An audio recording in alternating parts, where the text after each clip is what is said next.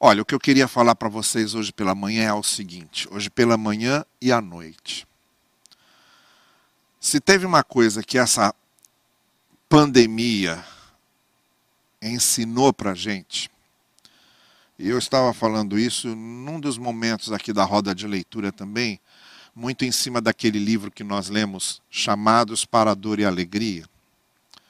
Eu me lembro de ter feito referência em algum momento a isso também. Mas hoje eu quero é, me aprofundar mais nisso.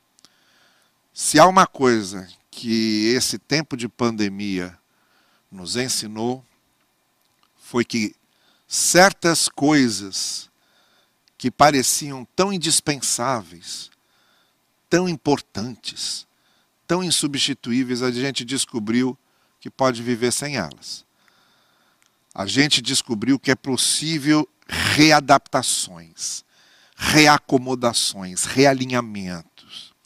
Nessa pandemia, a gente descobriu que muita coisa que a gente é, valorizava demais e parecia é, imprescindível para a vida, a gente pôde substituir, a gente pôde readequar, ou a gente pôde até ficar sem. E eu estive pensando que a nossa relação com o Evangelho, a nossa relação com Cristo, tem muito disso. Deixa eu ver se eu consigo fazer me explicar melhor. O Evangelho tem uma essência, e eu já tenho frisado isso muitas vezes aqui. O Evangelho tem uma essência que ao longo dos séculos, muitas vezes a institucionalização da igreja, muitas vezes os tradicionalismos aos quais nos apegamos, muitas vezes os legalismos, os literalismos, quando a letra vai ficando mais importante que o espírito da letra, quando a linha vai ficando mais importante que as entrelinhas.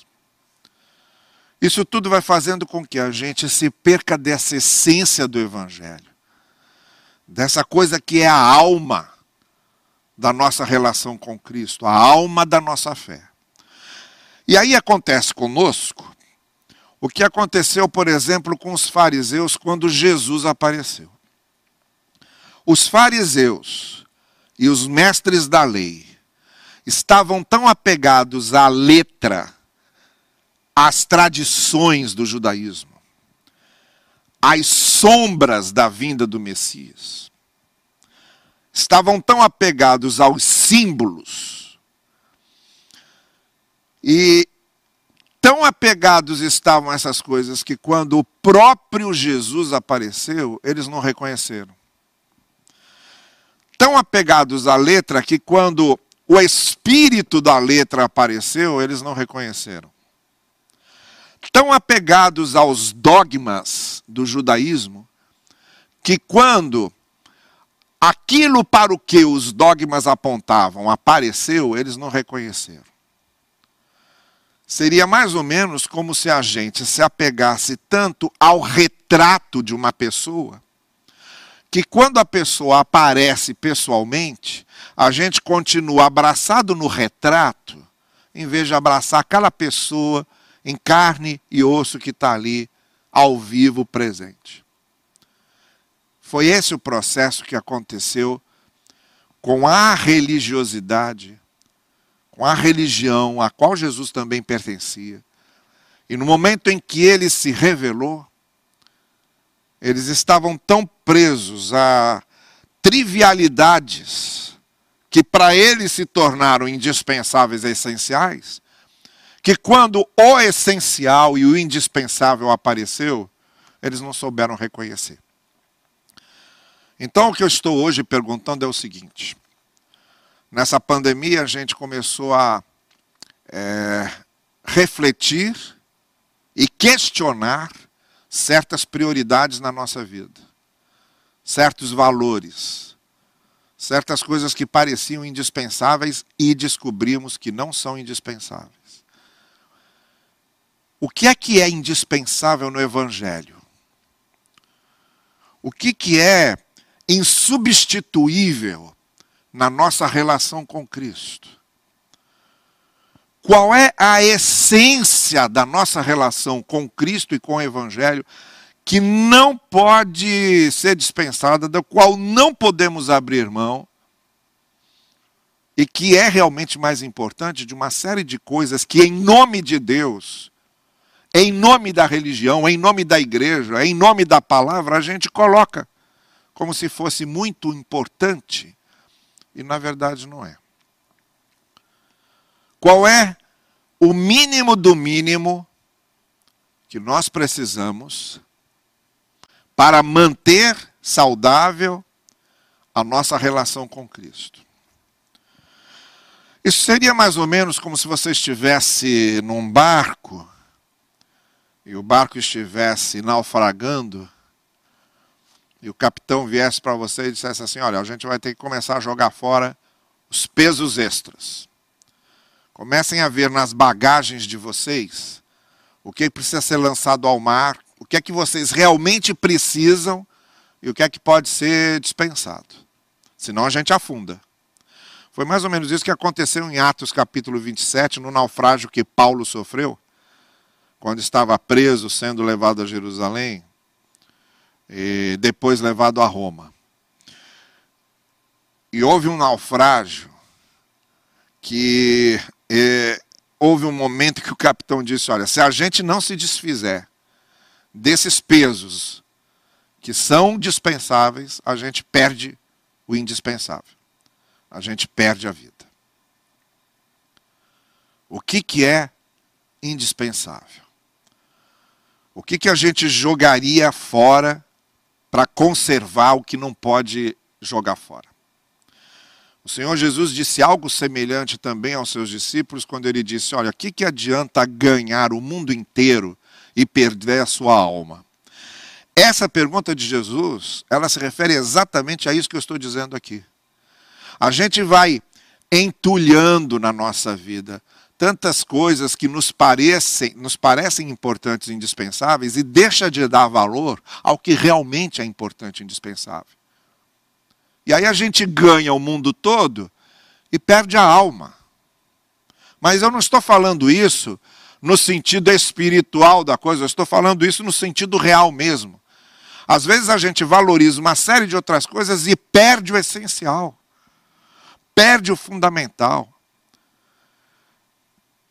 Eu tenho certeza que pessoas que ficaram semanas internadas, entubadas, em tratamento de Covid, quando estão saindo do hospital, se você fizer uma entrevista com essa pessoa, conversar com essa pessoa, uma coisa você com certeza vai perceber: a visão de vida dela mudou. E o fato de quase ter perdido a vida faz com que ela saia do hospital querendo valorizar o que realmente importa. Valorizar o que realmente é essencial. Esse processo, a gente não precisa esperar estar num leito de hospital, entubado, à porta da morte para acontecer com a gente. A gente pode voluntária e espontaneamente nos perguntarmos: o que é realmente indispensável na minha relação com Cristo? O que é importante, que eu não tenho dado valor, que outras coisas, mesmo em nome da religião, e mesmo em nome de Deus, e mesmo em nome da igreja, têm assumido maior importância na minha vida do que o meu relacionamento com Cristo. E aí muitas vezes a gente fica igual Marta. Marta arrumando a casa, preocupada com a estética da arrumação da casa, com a organização da casa, com a comida que precisa ser feita, enquanto Maria está lá preocupada com o essencial. Era tão raro Jesus passar por ali, era tão difícil Jesus dar uma parada, e olha, e era tão valioso aquele momento, Jesus dentro da minha casa conversando comigo. Você acha que eu vou perder meu tempo arrumando a casa? Se eu posso ficar conversando com Ele, a gente tem feito muitas vezes a mesma coisa. por causa da presença de Jesus, a gente fica arrumando a casa e fazendo o almoço, em vez de aproveitar e desfrutar da presença de Cristo para ficar aos seus pés em comunhão com Ele. É disso que eu estou falando hoje. O que, que é esse fundamental? O que, que é esse indispensável? Então, essa mensagem vai se dividir em duas partes. Eu começo agora pela manhã e continuo à noite. O texto que eu quero usar está no capítulo 21 de João, que para mim é um texto fundamental para isso, porque é o desfecho do Evangelho de João, é o desfecho da narrativa de Jesus, do Evangelho, da obra de Jesus, do ministério de Jesus. E é onde a gente vê João colocar algumas coisas ali fundamentais na nossa relação com Cristo, usando os discípulos. E esse essa narrativa do reencontro dos discípulos com Jesus ressuscitado. A primeira parte do texto diz o seguinte: que depois Jesus apareceu aos seus discípulos à margem do mar de Tiberíades, que era outro nome que o mar é, da Galileia recebia, aquele trecho ali perto de Tiberíades, que hoje é chamado de Tibéria, para quem passeia lá no, no, Oriente Médio. Aquele trecho era chamado de Mar de Tiberíades, é o Mar da Galileia. E esse reencontro ali foi assim. Estavam juntos os apóstolos todos, Simão Pedro, Tomé, Natanael, os filhos de Zebedeu e dois outros discípulos. E então Simão Pedro diz: Vou pescar. E eles disseram: Nós vamos com você. Eles foram, entraram no barco, mas naquela noite não pegaram nada. Ao amanhecer, Jesus estava na praia, eles não o reconheceram. Então Jesus pergunta a eles: Vocês têm algo para comer? Eles responderam: Não. Então Jesus diz: Lancem a rede do lado direito do barco e vocês encontrarão. Eles a lançaram, não conseguiam recolher a rede, tal era a quantidade de peixes. O discípulo a quem Jesus amava disse a Pedro: É o Senhor. Aí Simão Pedro, ouvindo isso, lançou-se ao mar.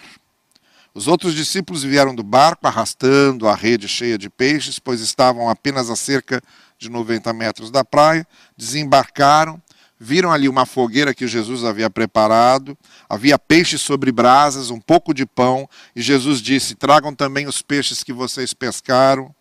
Então Simão Pedro entrou no barco, arrastou a rede para a praia, chegou por último.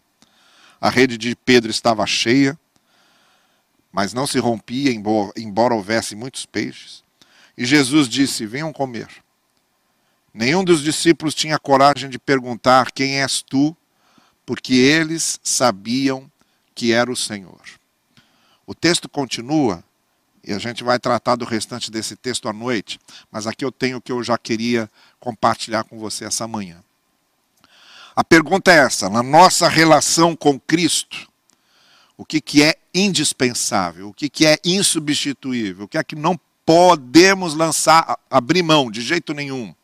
As outras coisas é, são consequências, são ressonâncias, são penduricalhos, são enfeites, são ornamentos. Mas isso não pode faltar. Por quê? Porque eu parto do pressuposto de que ser cristão é essencialmente ter comunhão com Cristo. Acima de tudo, primeiro de tudo, antes de tudo, é ter comunhão com Cristo. O resto vem depois. O resto é derivação. O resto é consequência.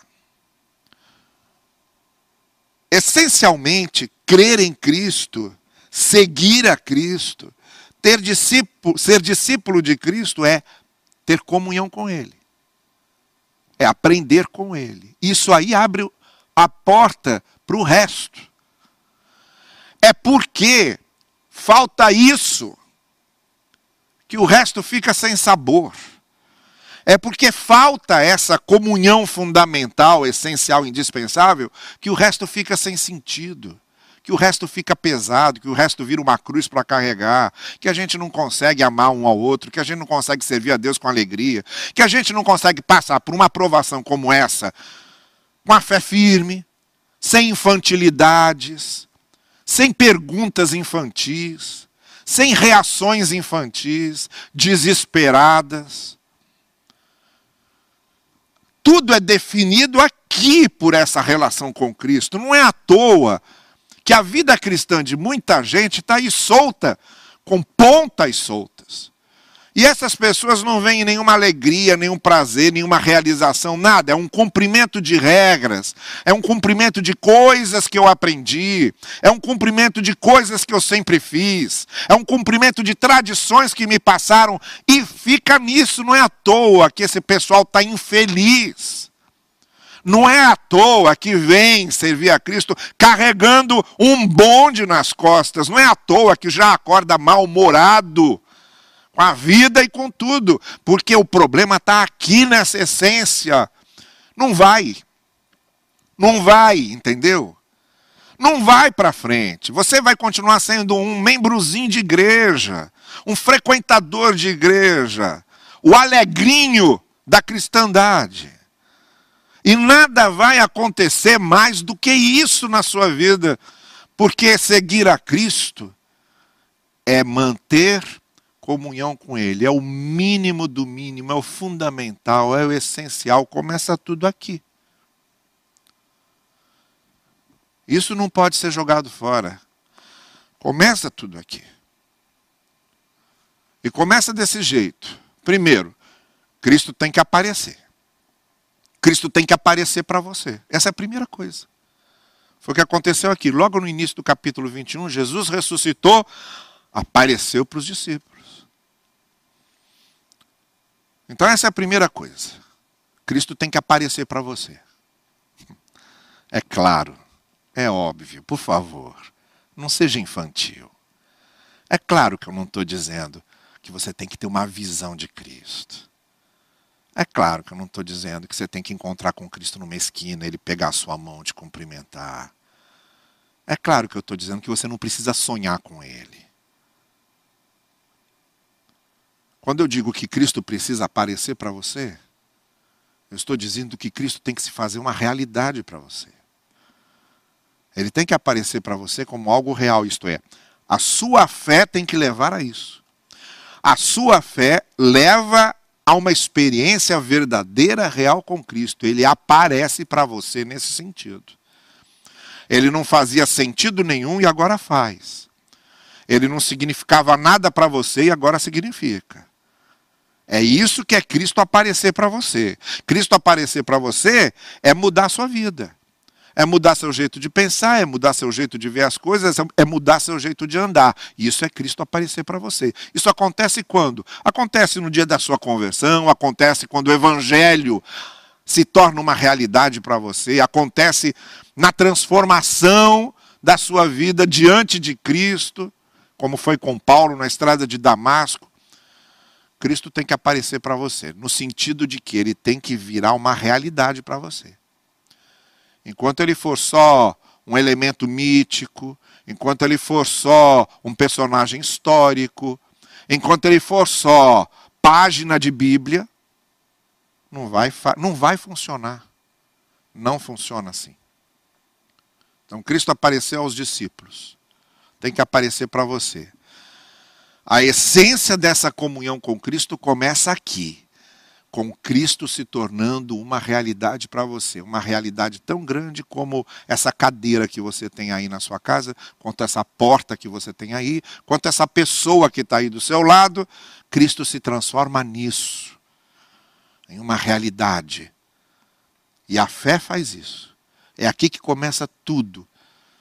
Primeira coisa, Cristo tem que ser uma realidade para você. Ele tem que aparecer para você de forma verdadeira. A sua experiência com ele tem que ser algo verdadeiro.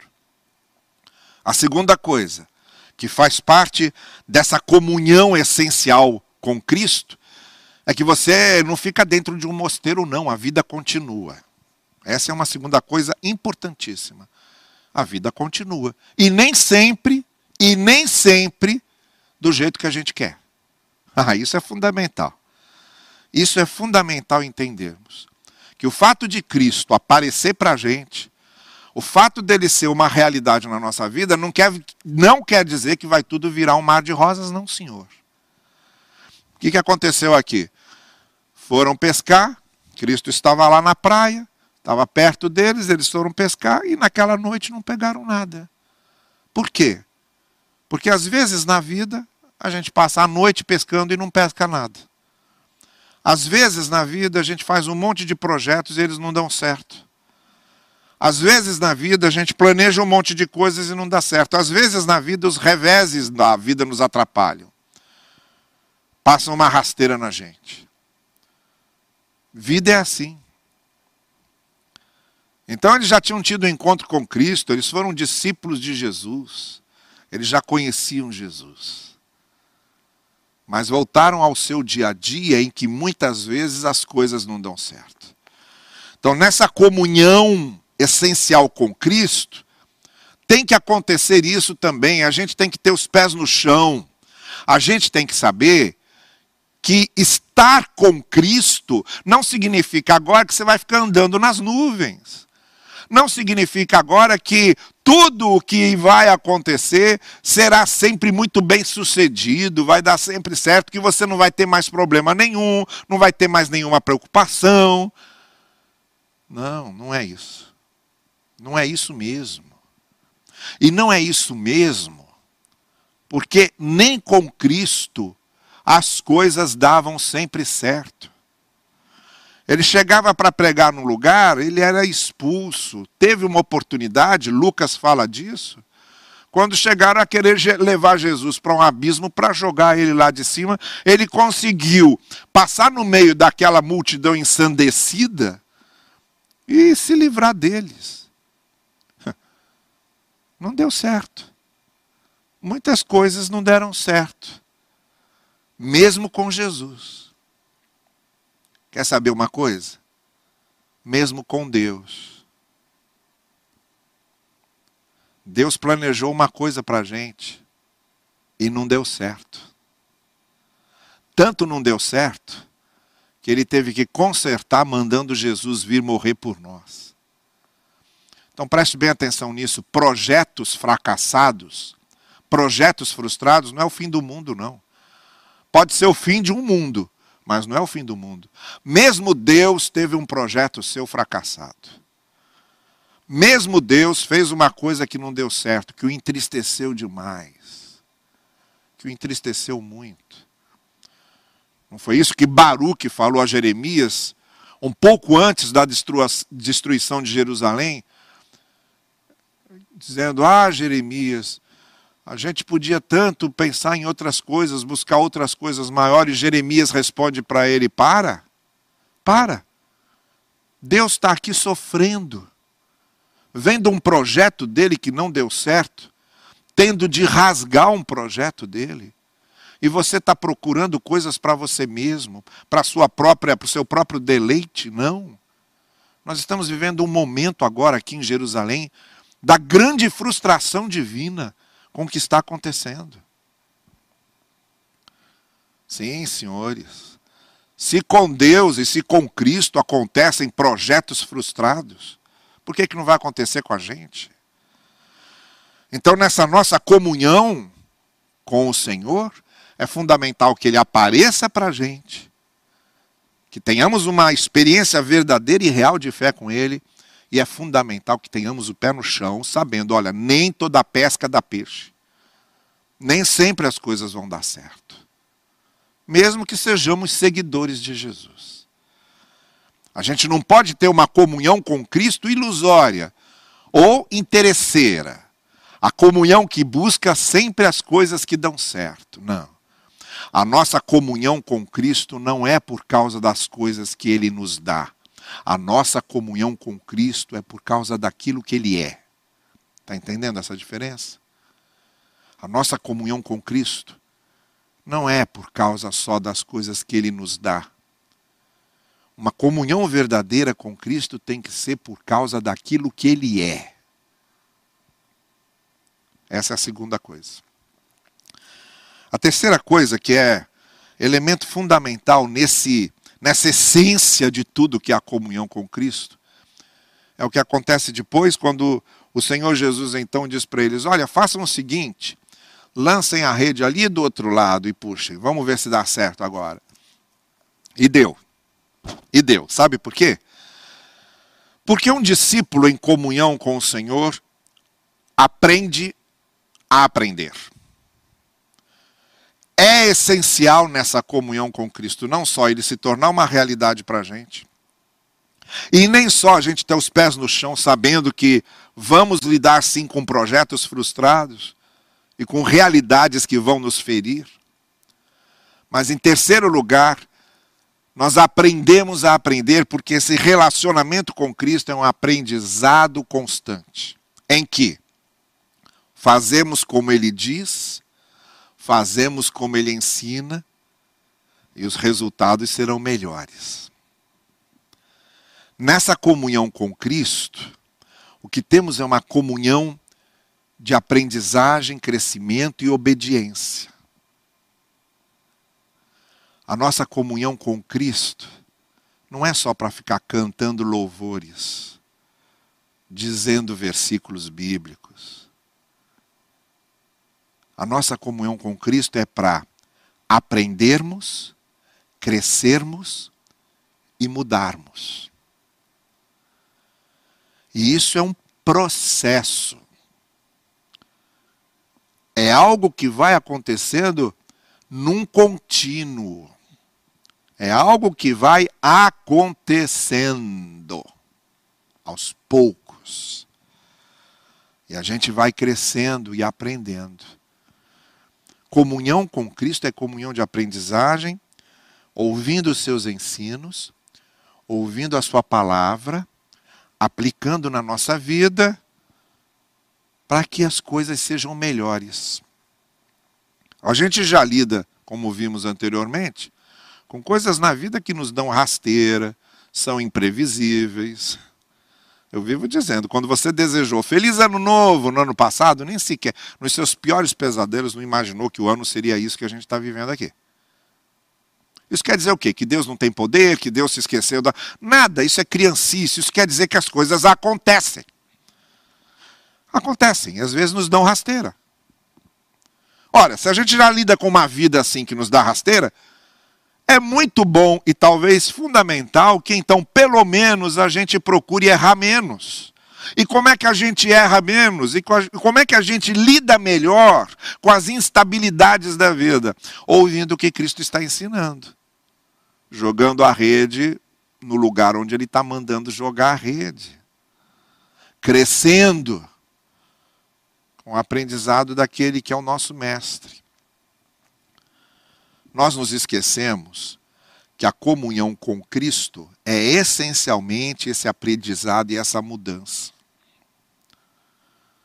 Então ele tem que aparecer para a gente de verdade, ele tem que ser algo real na nossa vida. Segundo, isso não quer dizer que tudo vai dar sempre certo, que a vida vai ser uma beleza, um mar de rosas, não. Porque o próprio Cristo sofreu, o próprio Cristo, como diz o apóstolo Pedro, deixou as pegadas nos, no caminho das coisas que não dão certo, das coisas que nos ferem e nos fazem sofrer. Na quarta-feira, na roda de leitura, a gente viu o que é que Paulo quis dizer com. É, se, importa que eu complete o sofrimento de Cristo. Não é que o sofrimento de Cristo foi incompleto, não, mas que a gente segue esse caminho. Se Cristo passou por esse caminho e teve de sofrer algumas coisas como mestre, a gente também sofre como discípulo.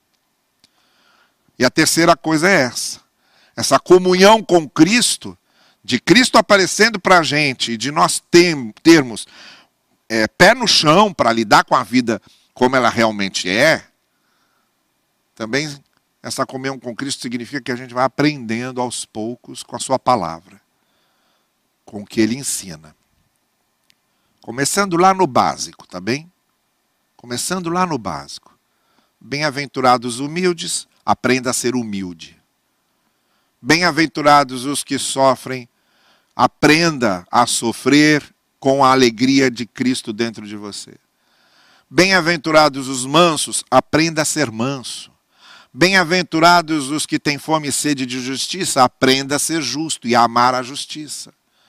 Bem-aventurados os limpos de coração, aprenda a ser limpo de coração.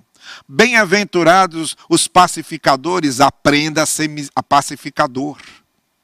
Em vez de ficar fazendo intriga, aprenda a ser pacificador. Bem-aventurados os misericordiosos, aprenda a ser misericordioso. Em vez de ser um justiceiro de Deus, seja misericordioso. Bem-aventurados aqueles que são perseguidos por meu nome, aprenda a ser perseguido e a lidar com perseguições. Se você começar aí, já está ótimo. Se você pegar esses ensinos e começar a aplicar na sua vida, já está começando a crescer, já está crescendo demais. Porque comunhão com Cristo é a gente mudar, é a gente aprender, é a gente crescer com Ele. Mas vamos encerrar. Eu quero encerrar aqui fazendo menção a uma última coisa. Então, o que, é que eu estou dizendo aqui? Eu estou dizendo que na vida cristã tem aquilo que, na hora do naufrágio, a gente pode jogar um monte de coisa fora, mas não pode jogar isso, que é a comunhão com Cristo. A comunhão com Cristo é essencial na vida cristã. Ela é a fonte de tudo, é o manancial de tudo. E essa comunhão com Cristo é Cristo real para você. Essa comunhão com Cristo é você com os pés no chão, sabendo lidar com a vida como ela é, sem infantilidades espiritualizadas essa comunhão com Cristo é você aprendendo com Cristo, nesse processo contínuo de aprender e viver aquilo que aprendeu. Jogar a rede no lugar que ele quer que você jogue e você trazer a rede com peixes. Isso que é aprender. A coisa muda. Você muda. E a quarta e última coisa dessa comunhão com Cristo: admitir que ali está o Senhor. Não é assim que termina o trecho que nós lemos? E aí eles olhando, viram ali a fogueira, viram os peixes, viram o pão, e aí dizem para Pedro: Olha, tá lá. A gente não tinha reconhecido antes, mas agora a gente reconhece, está lá o Senhor. Preparou tudo. Porque Ele é o Senhor. Preparou tudo. Enquanto a gente estava aqui pescando, ele preparou a fogueira, botou lá alguns peixes, botou lá algum pão e chamou a turma para comer com ele. Comer, na cultura judaica, era a maior expressão de comunhão. Na nossa também é. Na nossa também é. Vai fazer uma visita a alguém, recebe um cafezinho. Vai rever um grupo de amigos, senta à mesa ao, lá, ao redor de uma pizza, não é? Comer tem muito a ver com, com comunhão. Aqui na igreja, aniversário da igreja, churrasco.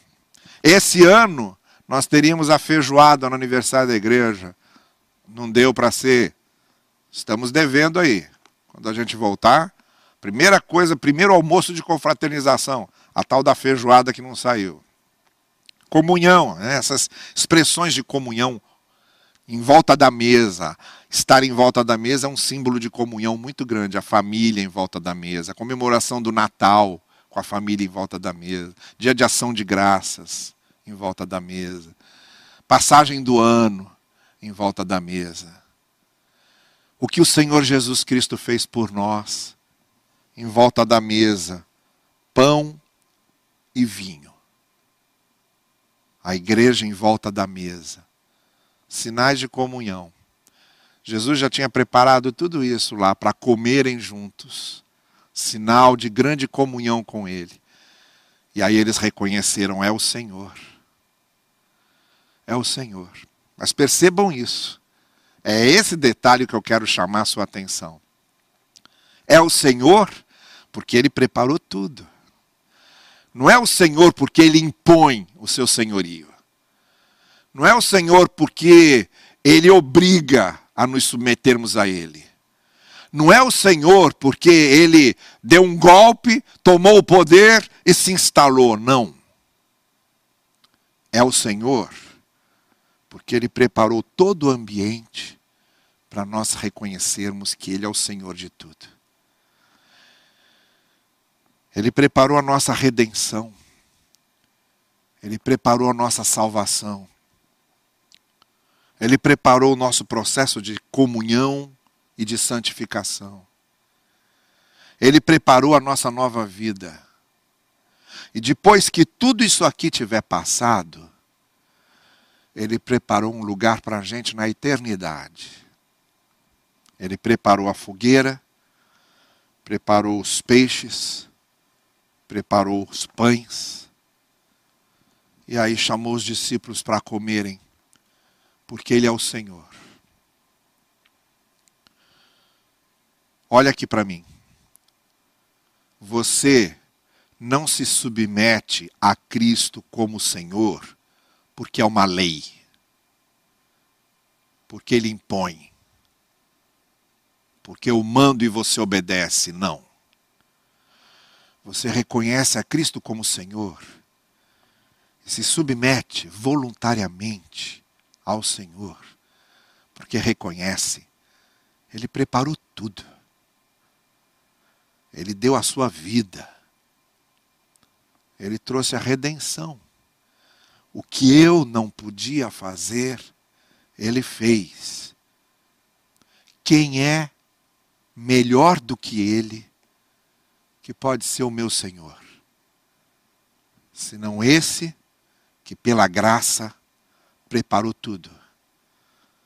Por isso que nessa comunhão com Cristo, nós nos submetemos a Ele como Senhor e o reconhecemos como Senhor da nossa vida. Faz parte desse essencial da comunhão com Cristo. A gente reconhecer que Ele preparou tudo, fez o que a gente não podia fazer, e que a coisa mais doce que existe para alguém é submeter-se a esse Senhor, cheio de amor e de graça, que preparou a fogueira, os peixes, os pães e nos chamou para comer com Ele. Eu estou falando com vocês hoje pela manhã sobre o essencial da nossa comunhão com Cristo. E começamos assim. No essencial da nossa comunhão com Cristo, ele tem que aparecer para a gente, ele tem que ser uma realidade. A gente tem que ter os pés no chão, entendendo a vida como ela é e sabendo que nem tudo dá certo e que sofrimento faz parte da vida. Também, nós nessa comunhão essencial com Cristo crescemos e aprendemos continuamente. O mecanismo da aprendizagem e da transformação faz parte desse processo. Em quarto lugar, porque Ele preparou tudo e demonstrou o seu amor e sua graça, a gente se submete a Ele. Ele se torna o nosso Senhor. É aqui que começamos. À noite tem mais, e eu volto com você à noite, às 19 horas, para a segunda parte desse mínimo do mínimo, desse essencial, desse indispensável da vida cristã, que é a nossa comunhão com o Senhor. Sem isso, o resto não acontece. Sem isso, nada faz sentido no que a gente chama de igreja, de vida cristã, de cristianismo, seja o que for. É aqui que começa. É isso, essa relação e essa comunhão com Cristo, que dá sentido a tudo que vem depois. Quero orar com você. Senhor querido, abre nossas mentes, nossos olhos e nosso coração, para que essa verdade da essência da comunhão com Cristo se firme e se confirme cada vez mais em nossa vida. É o que nós te pedimos no precioso nome de Cristo. Amém.